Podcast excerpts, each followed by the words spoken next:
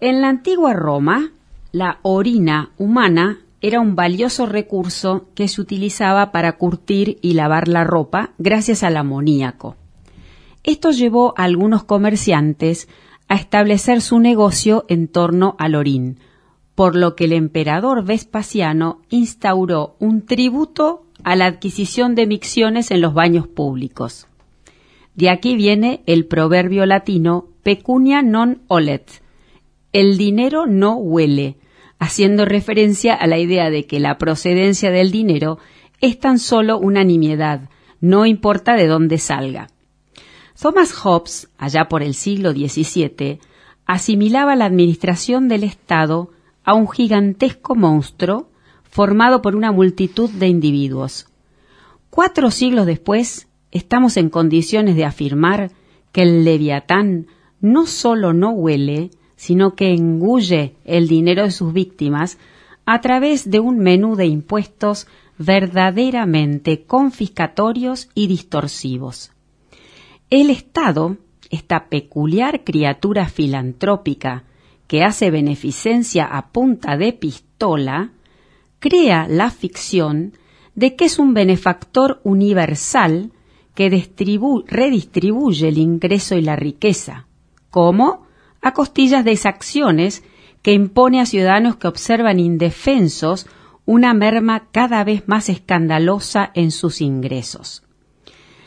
Ironizaba Lysander Spooner, que era un abolicionista norteamericano, diciendo, el gobierno, como un asaltador de caminos, dice al hombre, tu dinero o tu vida.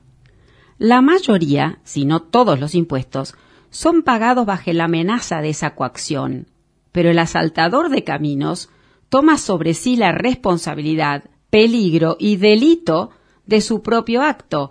No pretende tener ningún derecho sobre tu dinero ni tiene la impudicia de presentarse como un protector.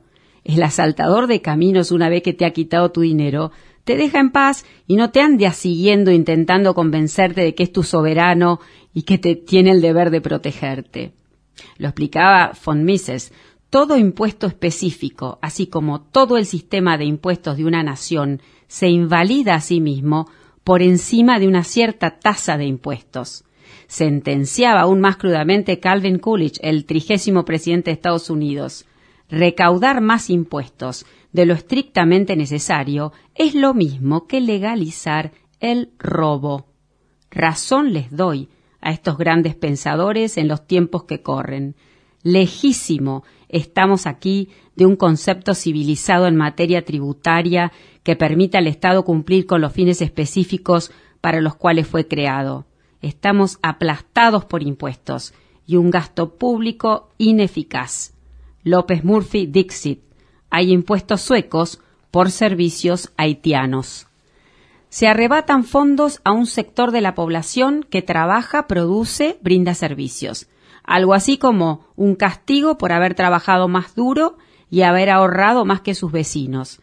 El marco legal para el robo lo dan los políticos y funcionarios inescrupulosos, los mismos que gastan más de lo que recaudan y financian esos déficits fiscales crónicos con endeudamiento externo y o emisión monetaria. No basta preguntarse quiénes pagan. La pregunta relevante para el análisis del impacto de los impuestos y su incidencia sobre la pobreza es ¿quiénes sufren las reducciones de riquezas que producen los impuestos? Pues los más vulnerables, justamente los que se dice defender, porque el único sector que genera riqueza es el sector privado, si se lo maniata o se lo destruye, en igual proporción aumenta la pobreza.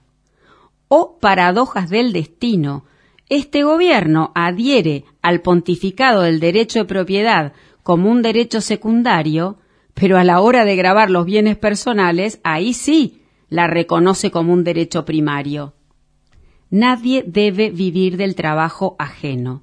Los subsidios a los necesitados deben ser explícitos, temporales y con cargo de rendición de cuentas.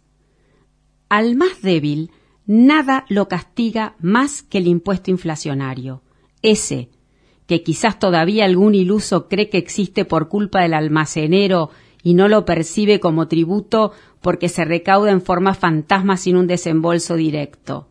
Ese que ningún parlamento se atrevería a sancionar, pero de hecho lo convalida porque la inflación le resulta funcional al gobierno para poder licuar deudas. En momentos de elecciones como las que se avecinan, deberíamos activar las alarmas contra los ladrones, porque no todos lucen como los chicos malos, ¿eh? Hay también atildados personajes cuyo lema es modernizar el Estado a través de una nueva reforma fiscal. Traduzco, reducir mínimamente las alícuotas de los impuestos sobre las cosas que se graban desde hace tiempo y crear nuevos sobre las cosas que aún no están grabadas.